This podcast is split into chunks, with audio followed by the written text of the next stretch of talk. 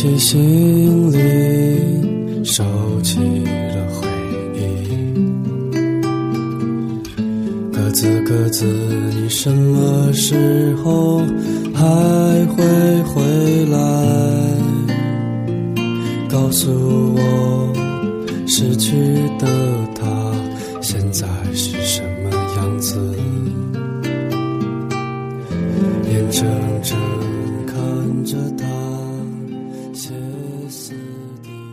这里是 Voice Club 电影专栏，我是木山，好久不见。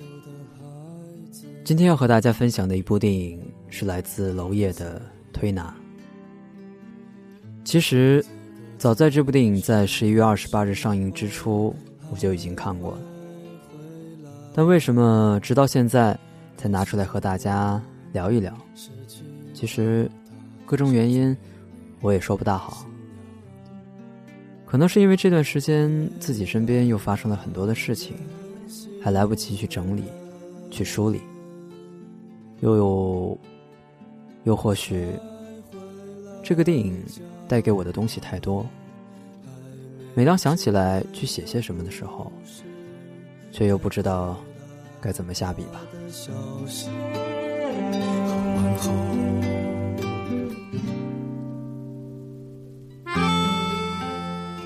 相信大家都知道，之所以很多人关注这部电影，包括今天之所以和大家去分享这部电影，很大程度上是因为娄烨的这部《推拿》在柏林电影节上的一个获奖。虽然这部电影在主竞赛单元只拿到了一个提名，但却在后面的金马奖上大放异彩。当然，得奖的背后，我觉得一定有很多的故事。例如，如果这样一部在国外获得众多褒奖的电影，在华语电影的评选上如果没有什么奖项的话，实在是觉得华语电影的评选有些档次不高吧。当然，不管怎么说，如果没有这些奖项，可能《推拿》将仅仅是娄烨众多作品当中的一部，然后悄无声息的被淹没在如今这个电影的大时代里吧。《推拿》这部电影改编自茅盾文学奖获得者毕飞宇的作品《推拿》，但就像毕飞宇自己说的那样，这部电影已经不再是一部小说改编这么简单。而我也想说，当我们看过这部电影之后，《推拿》也已经不再是一部电影这么简单。影片的伊始是一阵旁白的介绍。就像娄烨自己说的，这部电影其实不只是给我们这些正常人看的，也希望有一天盲人可以看得到这部电影。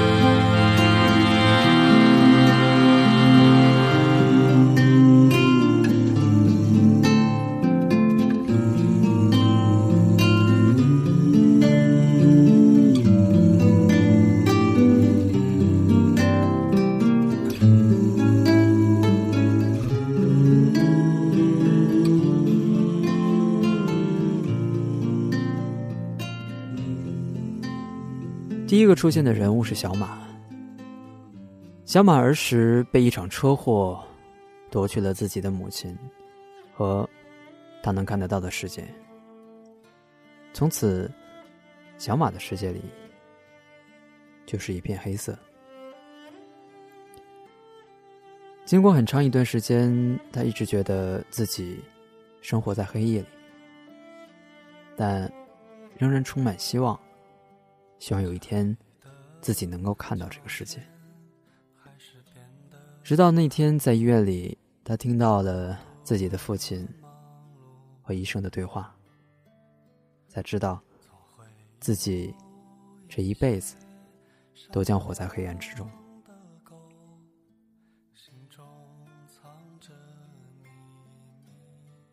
小马世界里的黑色，不单单是他眼前的颜色，我相信也会有几分浸染到他的内心世界吧。当小马在医院割断自己颈部动脉的时候，喷薄的血液把医院走廊的白墙变成了红色，可他看到的依旧是那绝望的黑。自那之后，他进入了盲校，带着脖子上那道深深的疤痕，以及他那个小的时候一直陪伴着他、不时发出敲击声的玩具。小马他看不清前路，也看不清这辈子会怎样度过。直到他从盲校毕业后，来到了沙宗奇推拿中心。其实本片并没有某一个真正意义上的主角，小马不是，梅婷饰演的都红不是，郭晓东饰演的王大夫也不是。娄烨用了一群盲人的故事，给大家讲了一个属于盲人的故事。我在今天写节目稿子的时候，一直在想，盲人的世界。到底是个什么样子呢？或许用影片里的一句“对于盲人，明眼人是神一样的存在”这样一句话来做个回答，算是一种答案吧。尽管我始终觉得这样一个答案虽然中肯，却也带着几分戏谑的含义。故事当中把正常人称之为明眼人，但我觉得“明眼人”这样一个词，其实包含了很多的含义。看得见这个世界的人，对于盲人而言，是为明眼人；而看得清这个世界的人，对于我们这些常人而言，也称之为明眼人。但仔细想想，作为明眼人的我们，又有几个真的是明眼人呢？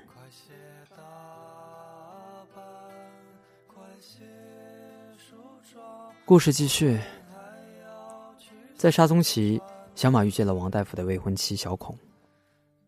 此时，一种女性特有的气息，头发散落的气息，言语间透出的气息。呼吸间，呼出的气息，勾起了小马对于性、对于情的欲望。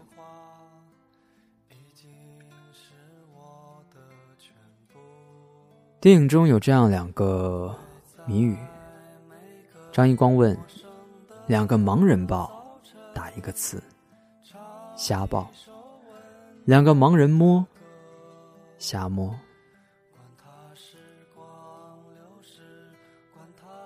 两个简单的谜语，其实更多的代表的是小马内心的一种写照，也是对于性的一种暗示。他抱着小孔，用脸使劲蹭着他的乳房，这便是小马对于性的表达。而此时坐在他一旁的王大夫，看不到这些，却又看到了这些。他没有说话，因为他知道这是属于他的看不到的爱情。盲人的世界里没有什么眼见为实，而容忍也并不代表着软弱。其实，容忍的背后源于一个简单的词——爱情。郭晓东所饰演的王大夫，对于家庭。对于爱情，是极度渴望的。在闯荡的社会多年之后，在王大夫的世界里，已经不再和其他盲人那样简单。他经历过太多其他人没有经历的生活。于是，当他来到沙宗奇的时候，见到老同学，他喊出的是“沙老板”，而并非从前的同学。而在到沙宗奇工作的第一天，大概每一个人包了一个一百块钱的红包。这就是在社会摸爬滚打多年的王大夫，一个世俗的王大夫。而也正因为这样一份世俗，也让王大夫对于自己、对于生活，多了几分诉求。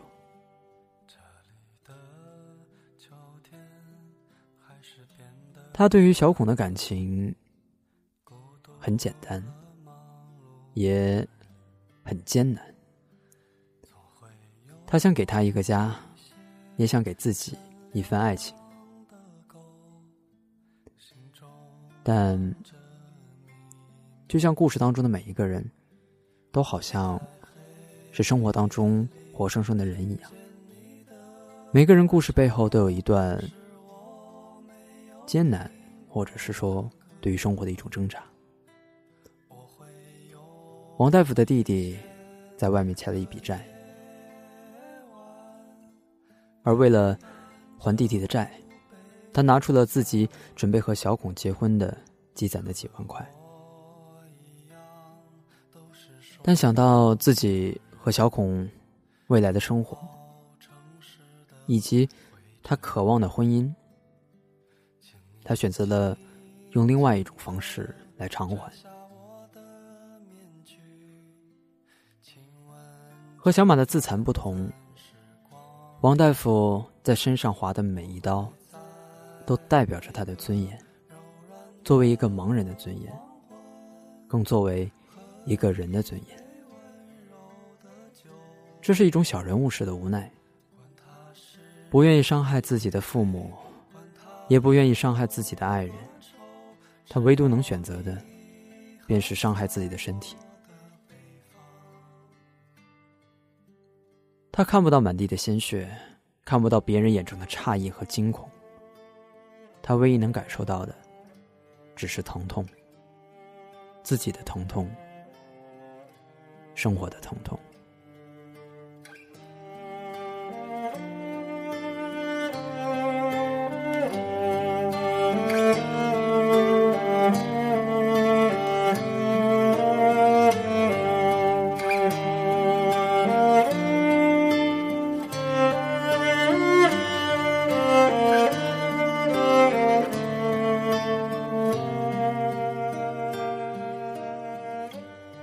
沙宗奇的生活是简单而又复杂的。简单的是盲人的世界，一片黑色，日复一日的生活；而复杂是源于在沙宗奇当中每一个人不同的故事。在洞悉了小马对小孔的感情之后，张一光带着小马来到了他经常光顾的那些按摩房。在那儿，小马认识了小蛮，也认识了性，慢慢的，也认识了爱情。不知道是从什么时候开始，我觉得我开始理解一些事情，理解一些我曾经不理解的生活，和曾经我不理解的一些人，理解了这样的社会。也理解了，与社会当中发生的事。有时候阴暗面固然非常阴暗，但也尚存一些光明。这些光明和小马的光明一样，源于他们的内心。而这一息光明，对于他们而言，我想就是对生活的希望吧。说到这，想起了之前看过的一部纪录片，讲述的是一群卖淫小姐的生活。很多人提到这样的生活，会露出鄙夷或者讽刺的情感吧。但这些生活固然低俗，固然被人鄙夷，被人所不屑，但这些事、这些人，却真实存在着。而更为真实的是，这些小姐，也是我们生活当中真实的人。你或许不曾经历，但我相信，你一定见过他们。看完这部电影，其实仔细想想，从某种角度来说，他们和影片里的盲人一样，渴望生活，却在自己的世界里面迷茫。在沙宗奇推拿中心，还有这样一个性格分明的人——沙富明，沙老板。他是沙宗奇的老板之一，是个喜欢跳舞、热爱诗歌的人。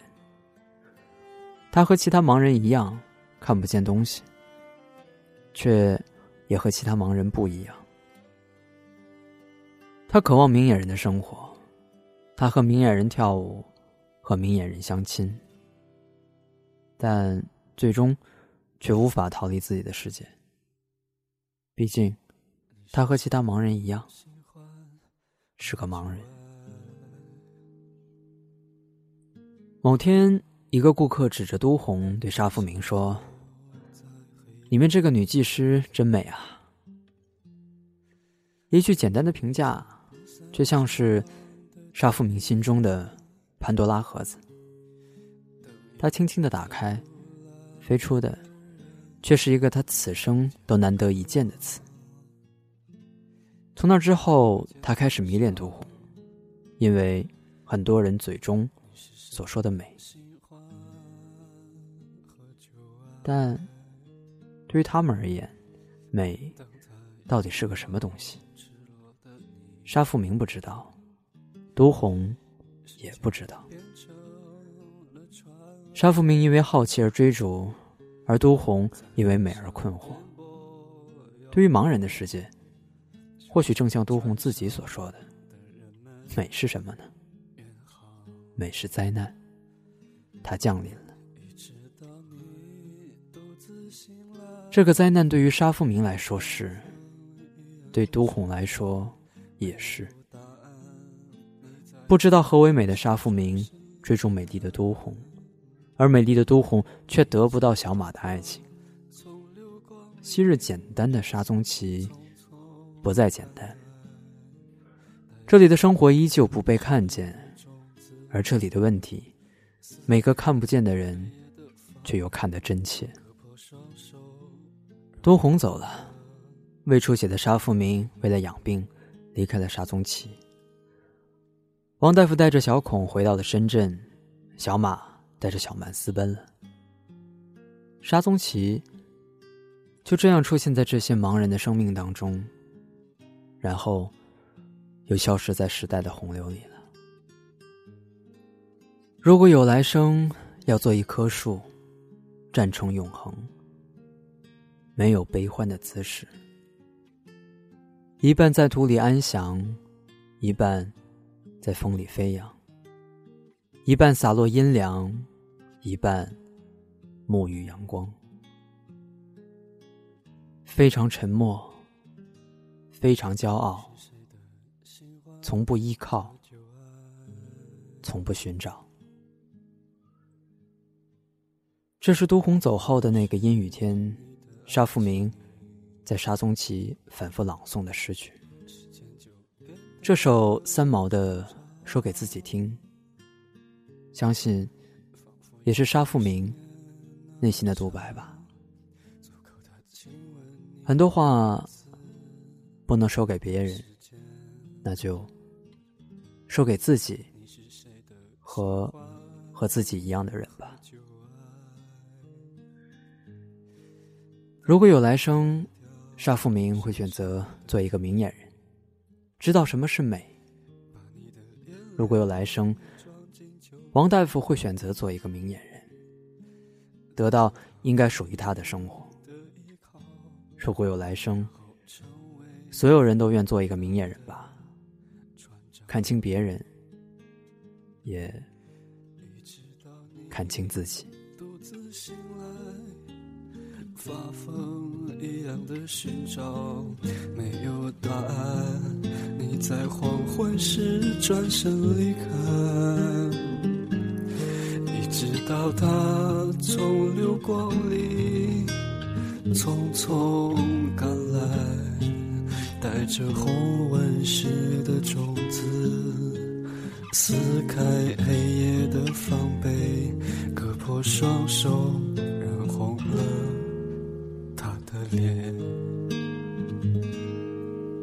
是谁的新欢和旧爱？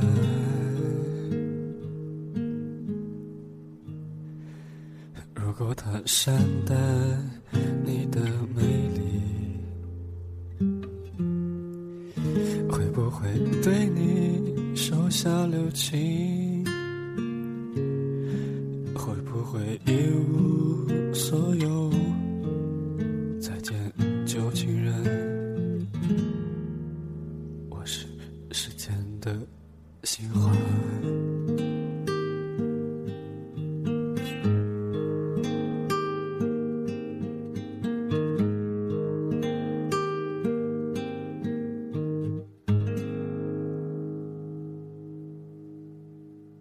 节目的最后，和大家说一点关于推拿的一些干货吧。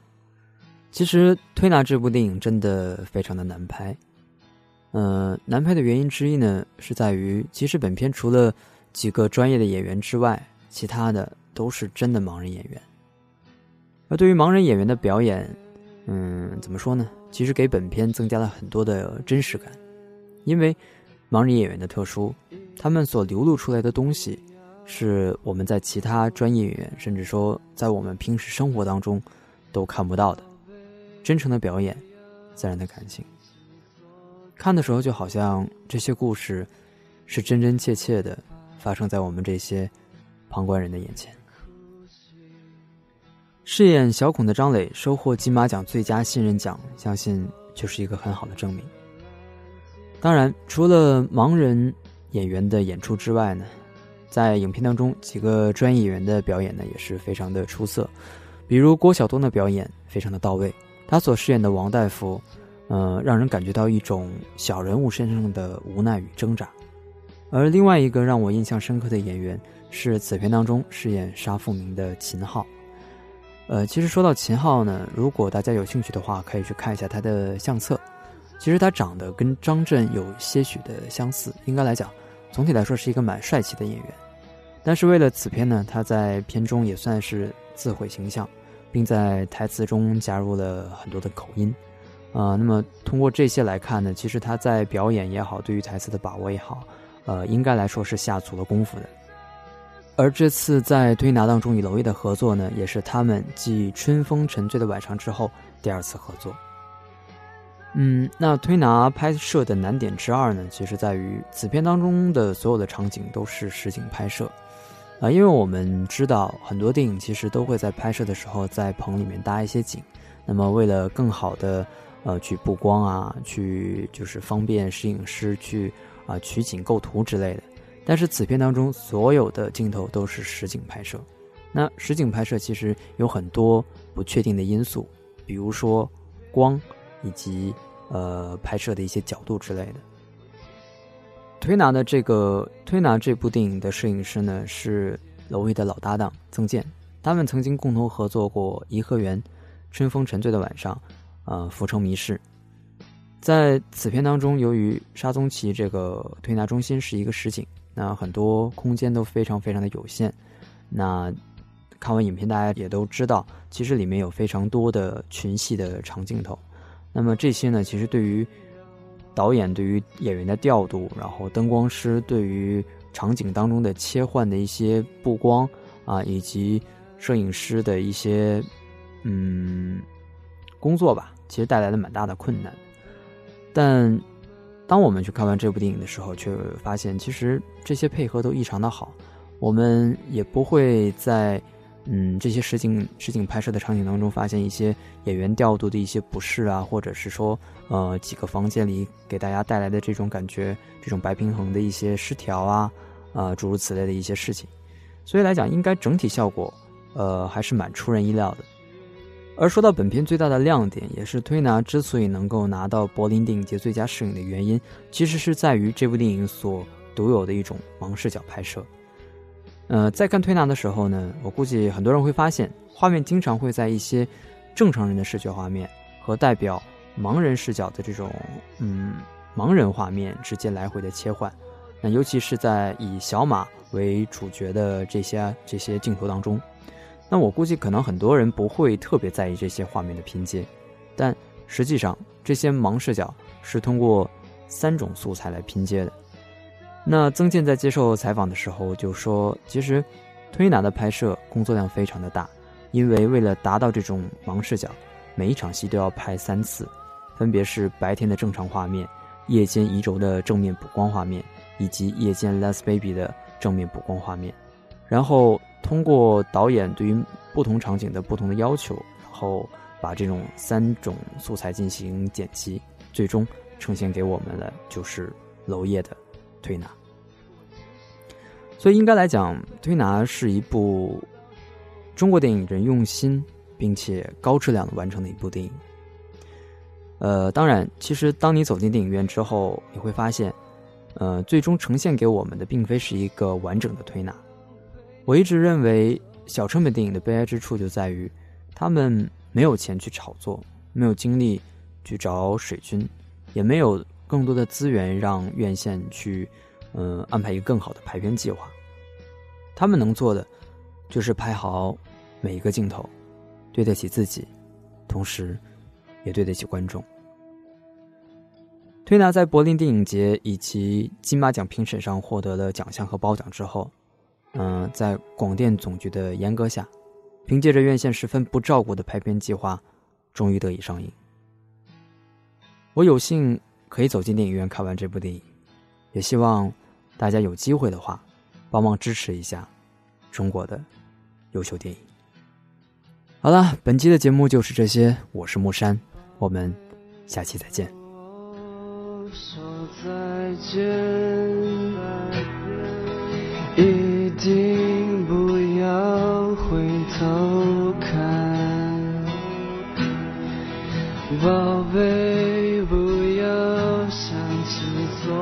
昨天，别害怕，